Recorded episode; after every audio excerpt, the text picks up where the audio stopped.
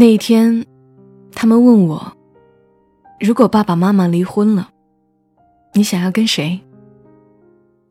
每个故事都是别人走过的路。做人如果没梦想，那个有微笑的抚慰，从一数到十，你爱我有也有多少？泪水的滋润。默默到来，故事如你。嘿，我亲爱的朋友们，你还好吗？这里是在喜马拉雅独家播出的《默默到来》，我是小莫，在湖南长沙带给你周末的问候。最近小莫真的是和长故事杠上了，虽然很想录一个短一点的，让自己轻松一点，但今晚的故事写的是真好，让人动容，很多情节仿佛身处其中。故事出自于《全民故事计划》，是《全民故事计划》的第二百六十二个故事，名字叫《到一千里外寻找抛下我们的母亲》，作者北林。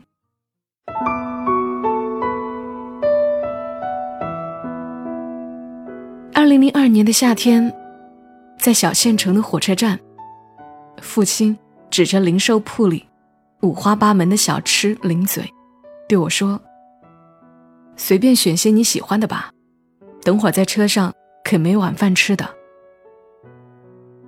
我懵懵懂懂应了，又兴奋又忐忑，来回掂量，才捏着两包便宜的豆干，蹭到柜台前。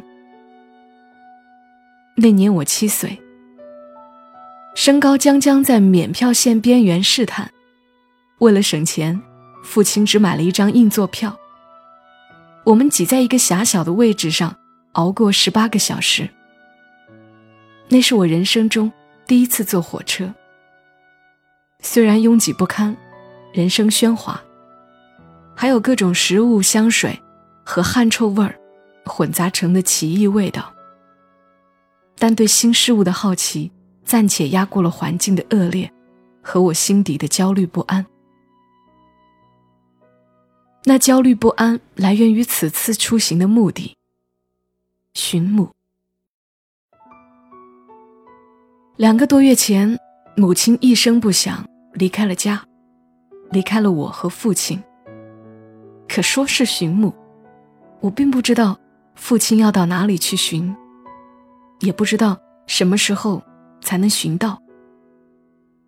父亲只是一言不发，镇定自若，抚摸着我的头。隔着小桌板，我们对面坐着两个穿着打扮时髦的大姐姐。她们往桌上摆了各种各样的食物，有我熟悉的，也有我从未见过的，散发着诱人的味道。相比之下，我嘴里的豆干瞬间变得如同嚼蜡。也许是我的眼神太过直勾，其中一个姐姐忽然笑着递给我一个热面包。后来我才知道，那是叫汉堡，说送给我吃。得到父亲的许可后，我小声说谢谢，双手。如获至宝一般接过。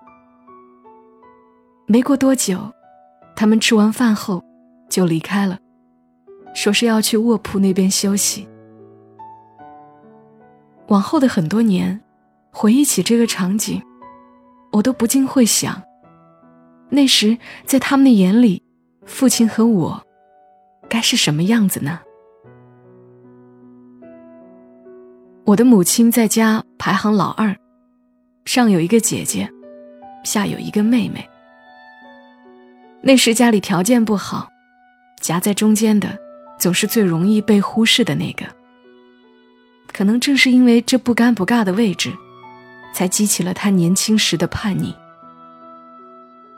那样的母亲算是家里的异类，她热情勇敢，独立果断，向往外面自由宽广的世界。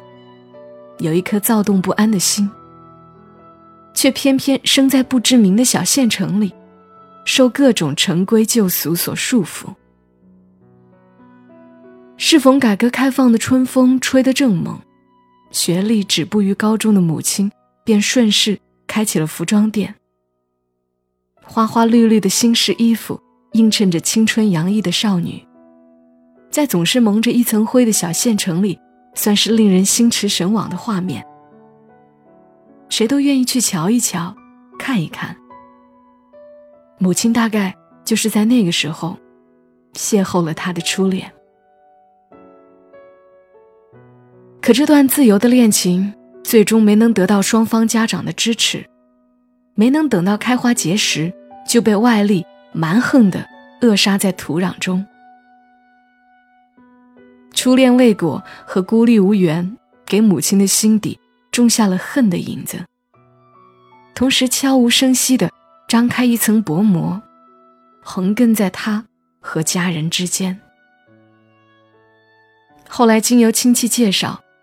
母亲认识了父亲，两人磨合一段时间，迅速走到了结婚生子的阶段。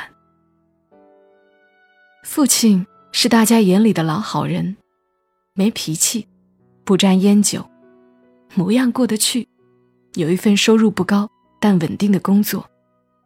最重要的是，他对母亲死心塌地。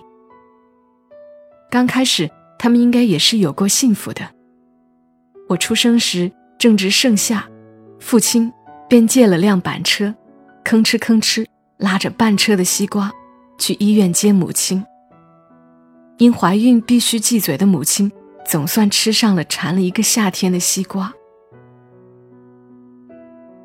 父亲最爱对我念叨：我两三岁时，他和母亲一起带我看灯会，我骑在他脖子上，趁他不注意尿了他满肩。父亲说这话时，总是笑着，满眼的眷念，几乎要化作一汪水，溢出眼眶。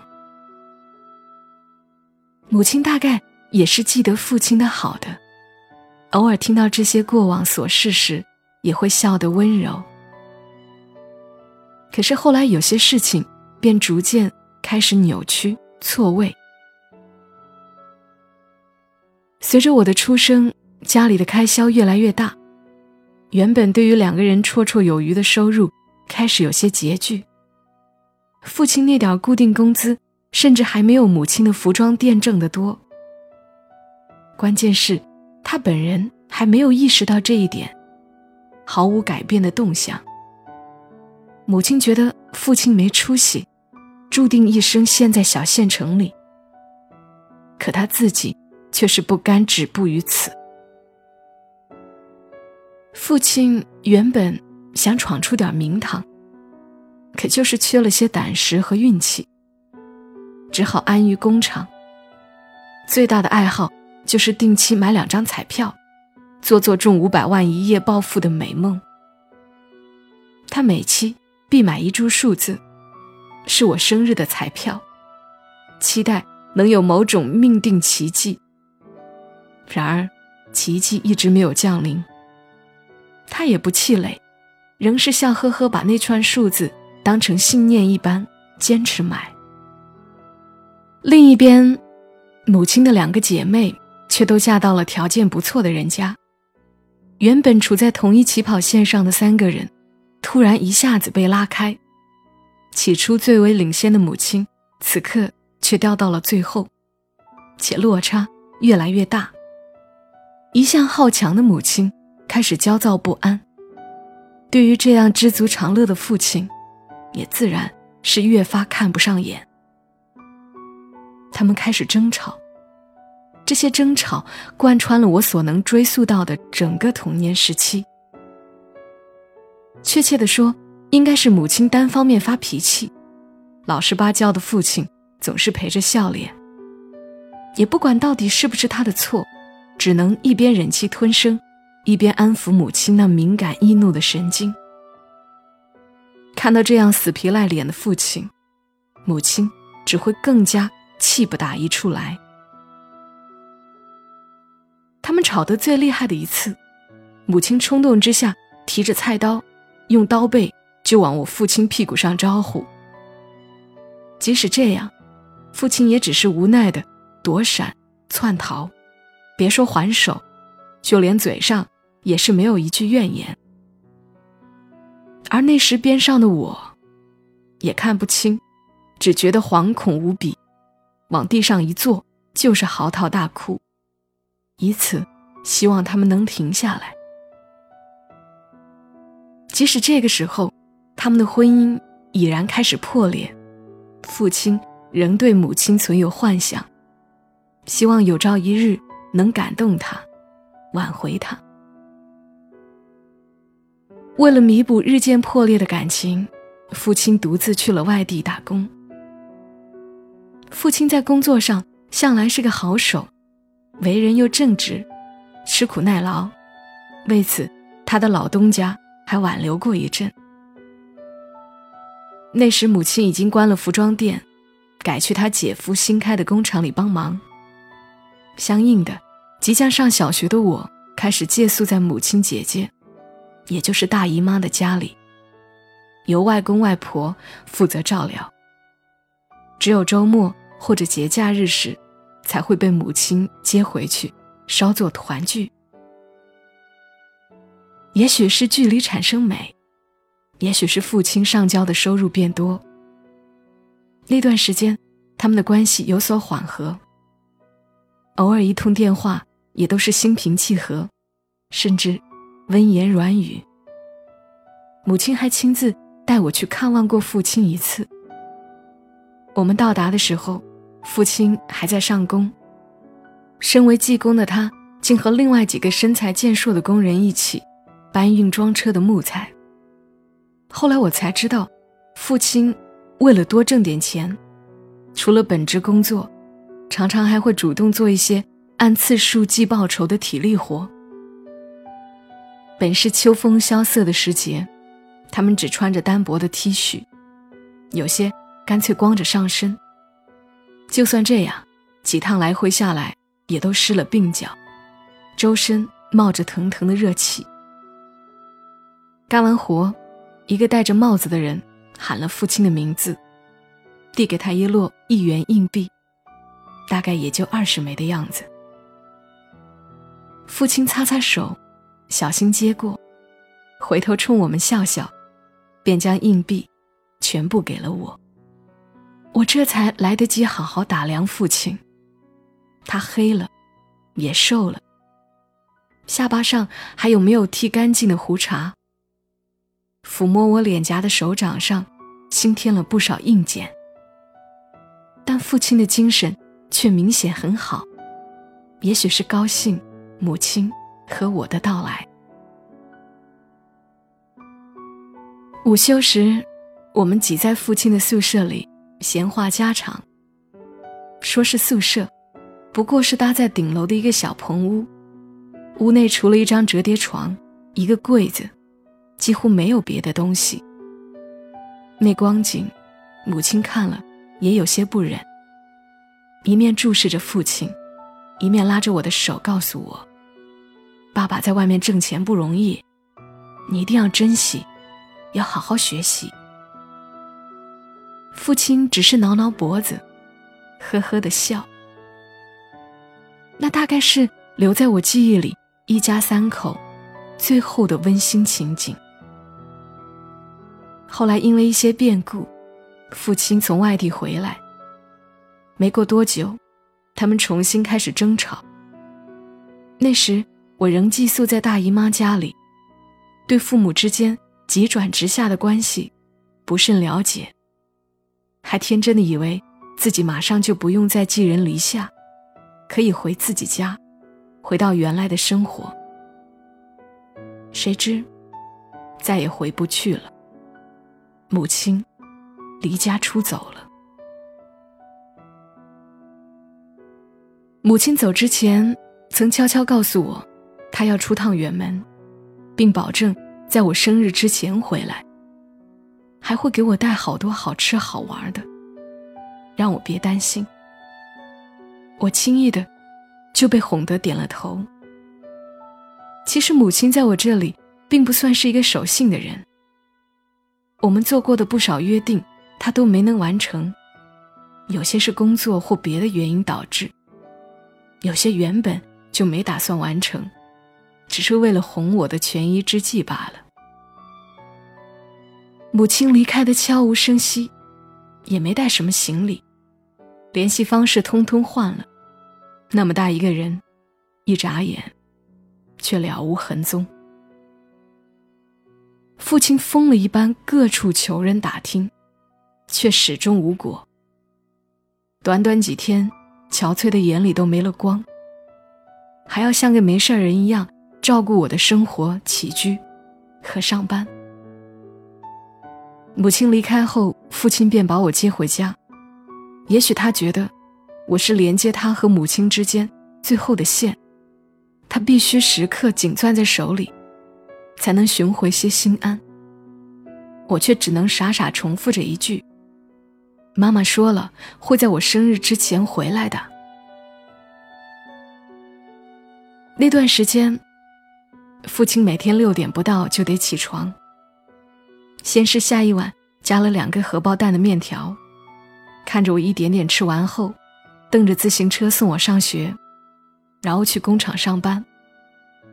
晚上下班接我回家后，又要做饭，招呼我洗澡睡觉后再洗衣打扫卫生。即使这样，他依旧没有半分怨言。某一次周末，父亲还要上班。他们通常是没有双休的，剩下我一个人看家。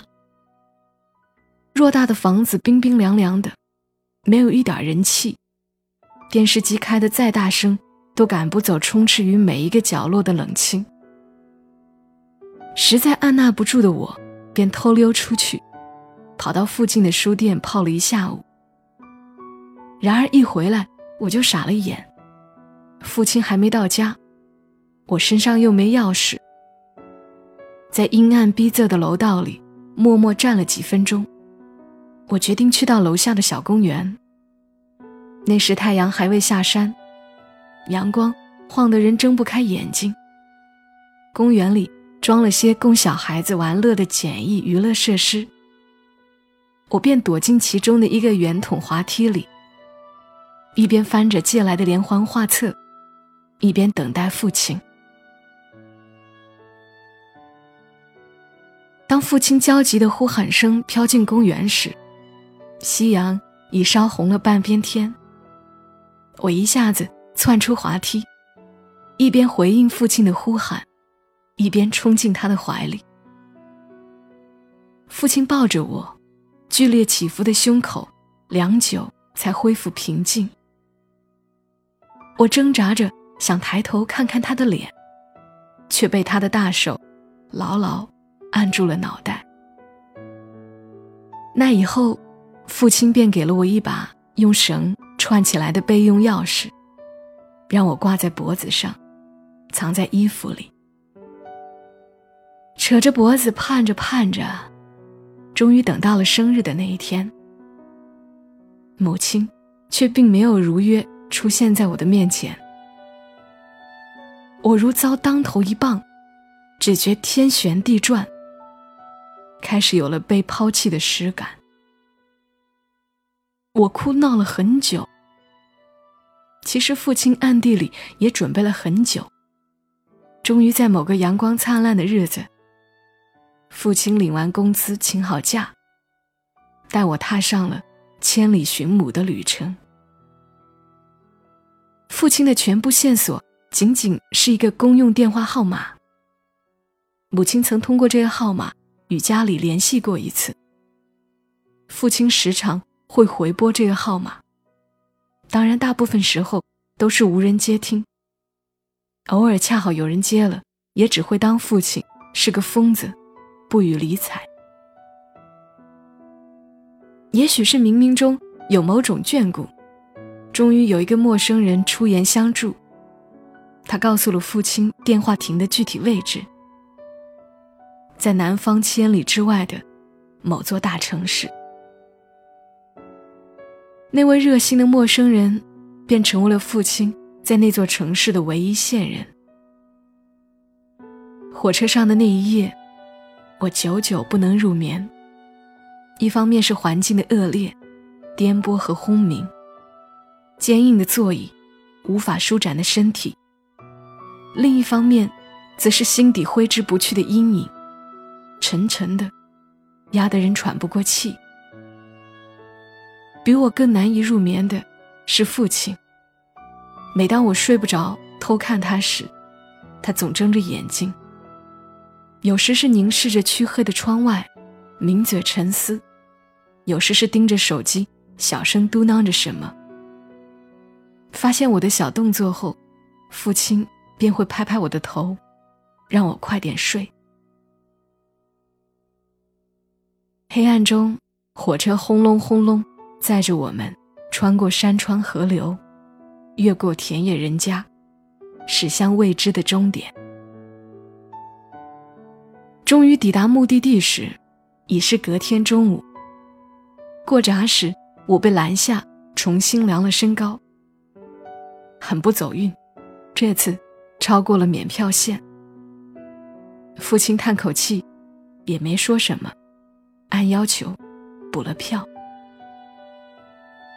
那时我已隐约有了些金钱观念，父亲一个月的工资才八百出头，我俩的车票。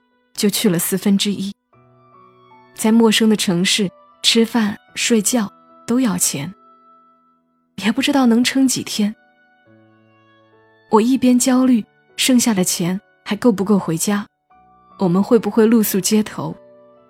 一边迷茫，到底该去哪儿找母亲？什么时候才能再见到她？而父亲对这些始终不发一言。我只有紧紧依偎着他，才能生出些安全感来。当父亲问我午饭想吃点什么时，出于藏在心底那点幼稚的顾虑，我装作精神百倍的样子告诉他：“我不渴，也不饿，我们还是先去找妈妈吧。”然而，光是找那个电话亭，就已让我们经历几番辗转。一个外地中年男人，带着一个小女孩，莫名其妙，不知道在找什么。这在他人眼里，从任何角度看待，都是一件可疑的事情。所以，每当父亲想要寻求帮助时，他们要么摆手走开，要么白眼无视。那时不像现在，人手一个智能手机，可以随时查询地图路线。大城市的交通复杂程度又不比小地方的家里。人生地不熟的我们几乎寸步难行。当然，其实还有一个便捷的方法，打出租车。但是，一想到高昂的起步价和未知的里程数，我和父亲便不约而同忽略掉了这个选项。我们来来回回坐错了好几班公交。扎眼的行为终于引起了某位交警的注意。所幸在解释清楚后，交警为我们指明了方向和需要换乘的车辆。结合父亲那位线人的指引，我们总算在太阳下山前找到了电话亭。父亲立刻找到电话亭边上的一家杂货店，和老板。交谈了数分钟，也许那位老板便是他的神秘线人。向来平凡不起眼的他，那时表现的却像个名侦探，顺着一点点可怜的线索，抽丝剥茧，仔细推敲。不多时，父亲似乎就得到了想要的结果。南方的烈日依旧炎炎，酷暑、饥饿。和疲倦，让我头昏眼花。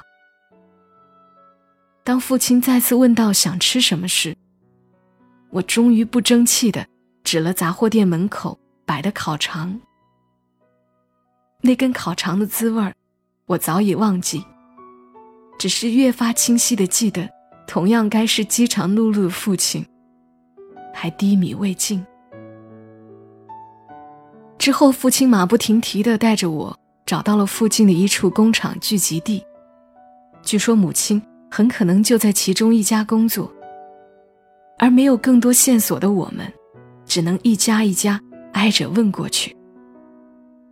直到今天回想起来，仍会令我感叹：命运之神奇的是，我们真的找到了。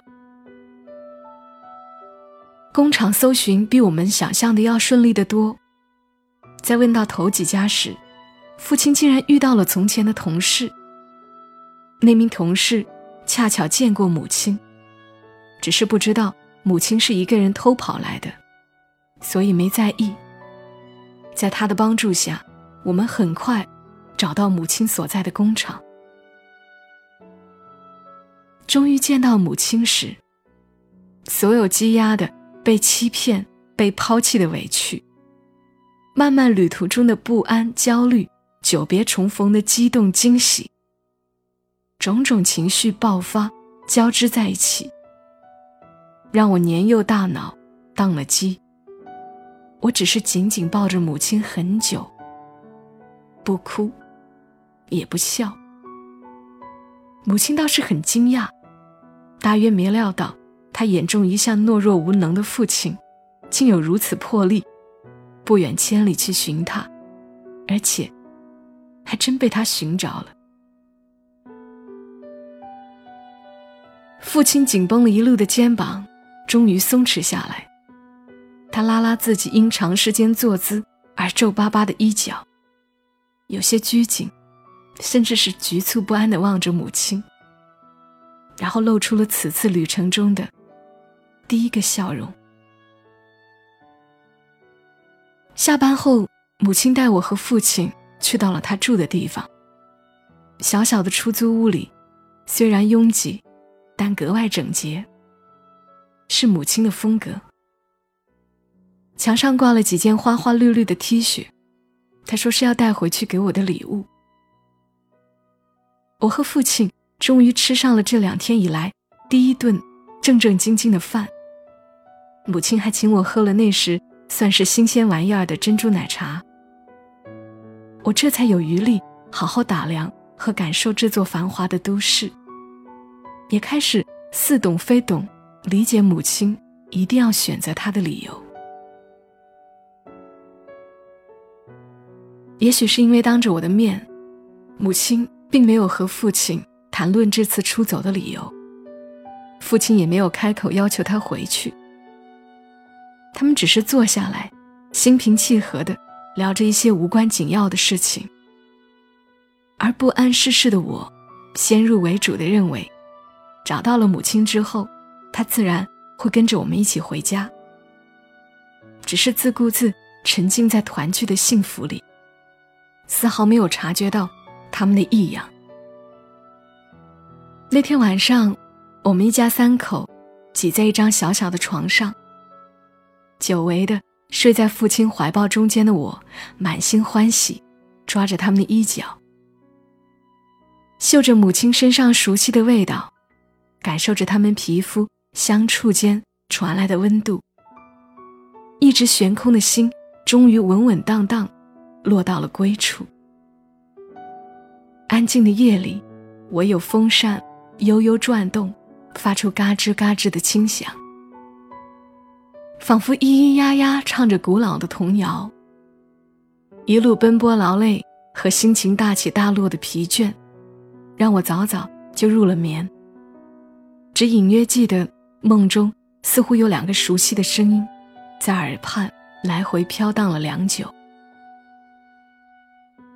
我至今不知道那一晚，父亲和母亲到底都谈了些什么，他们又是达成了什么协定。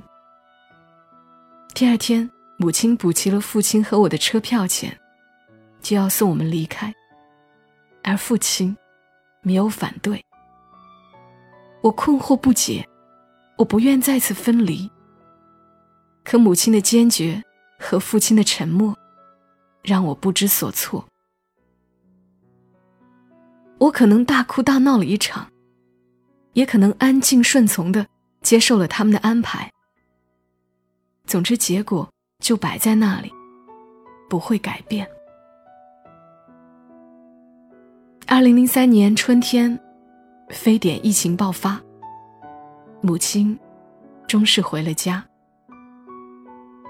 母亲重新回到工厂工作，我又住回了大姨妈家，一切似乎都回到了原来的轨道。直到某一天，母亲和父亲突然一起来接我，说是要带我去放风筝。我兴奋得不得了，一手牵着一个人，蹦蹦跳跳出了门。到了公园，我选了最漂亮的风筝，挑了最粗的线轴。母亲帮我举风筝，父亲带我起跑。我们都笑得很开心，和周围其他放风筝的家庭一样，看起来幸福美满。那是我第一次放风筝，也是放的最高的一次。大大的风筝在蓝天白云间模糊成一个黑点，风筝线也绷得紧紧的。捏在手中，可以感受到每一股风的力度和方向。当要续加第三卷线时，我忽然打了个寒战，还没来得及系好的风筝线，一下子挣脱手心，然后就再也抓不到了。摆脱束缚的风筝，逐渐飞向更高、更远的天空，最后连个黑点也看不见了。那一天，他们问我：“如果爸爸妈妈离婚了，你想要跟谁？”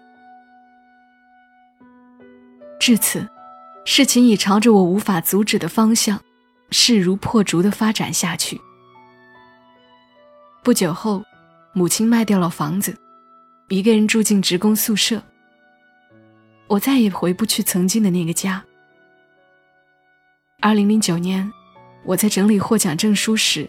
偶然发现一本藏在抽屉深处的离婚证，日期是母亲回来的那一年。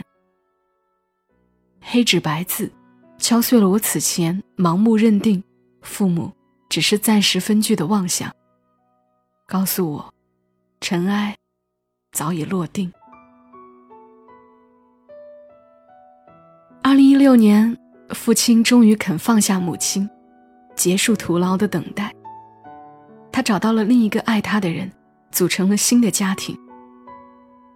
决定再婚前，父亲曾单独见过我一次，希望得到我的理解。我已经等了你妈妈十多年，看样子是等不到了。他还说，始终忘不了多年前那个夕阳西下的公园。我一喊，就看见滑梯里探出一个。被晒得通红的小脑袋冲我笑，只觉得又是心疼，又是好笑。我那时才发现，父亲老了，头发稀疏了不少，中间还夹着一些刺眼的花白，眼睛也不再像当年那般清亮，透着神采。面对那样的父亲，我有什么立场？不支持呢。父亲在婚后，为了避嫌，母亲愈发不再同他有任何接触。他们从爱人变成仇人，最后变成了陌生人。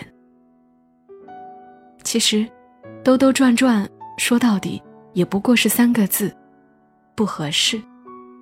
他们只是因为不合适。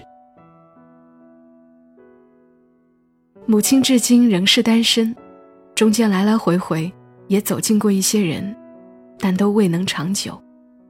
索性顺其自然，不再想这些，也免得受俗世琐碎束缚。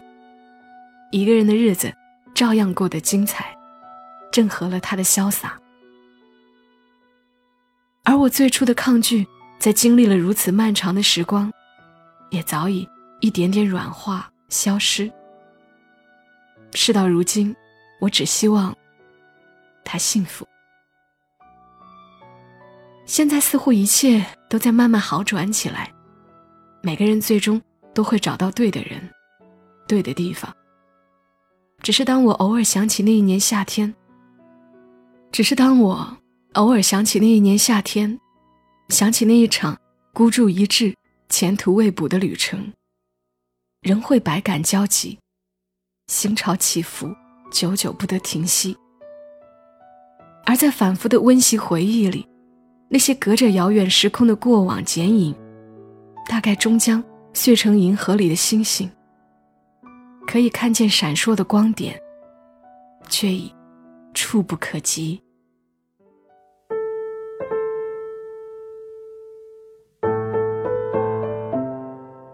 寻找每个有故事的人，发现打动人心的真实故事。刚刚的故事来自于全民故事计划。如果想看更多的真实的故事，可以关注他们的公众号，ID 是“全民故事”的全拼。我是个泪点特别低的人，这个故事几次让我眼泪滚出来。可是为什么我常常要讲这些让我掉眼泪的故事呢？他们并不让我快乐。可是我却如此的感同身受，我也知道，一定不是一个人有这样的经历，这样的父亲，这样的妈妈，类似的家庭还有很多的，对吧？在故事里，你们也抱抱自己了吗？我的女儿甜豆，但凡看到小动物，或者电视里的佩奇，视频里不认识的姐姐，甚至是路边的树。都会伸开手说抱抱。我不知道他的这种想法源自于什么，或许是喜欢的事物，他就想给个拥抱。但我也总在读故事的时候，很想去抱一抱故事中的人，就是那些很细微的感受，有些人可以用语言描述出来，但更多的人讲不出。只是心里常常涌出一种感觉，就是这些常常涌出的感觉，组成了我们的人生。而恰好我们在别人的故事里，也找到了曾经在自己心里涌出过的感觉。好啦，今晚节目就陪伴你们到这儿，记得要给节目转发、点赞和评论哦，这就是对小莫最好的支持。也欢迎你来关注“默默到来”的公众号，沉默的默，娓娓道来的到来。我们下期声音再会，小莫在长沙，跟你说晚安。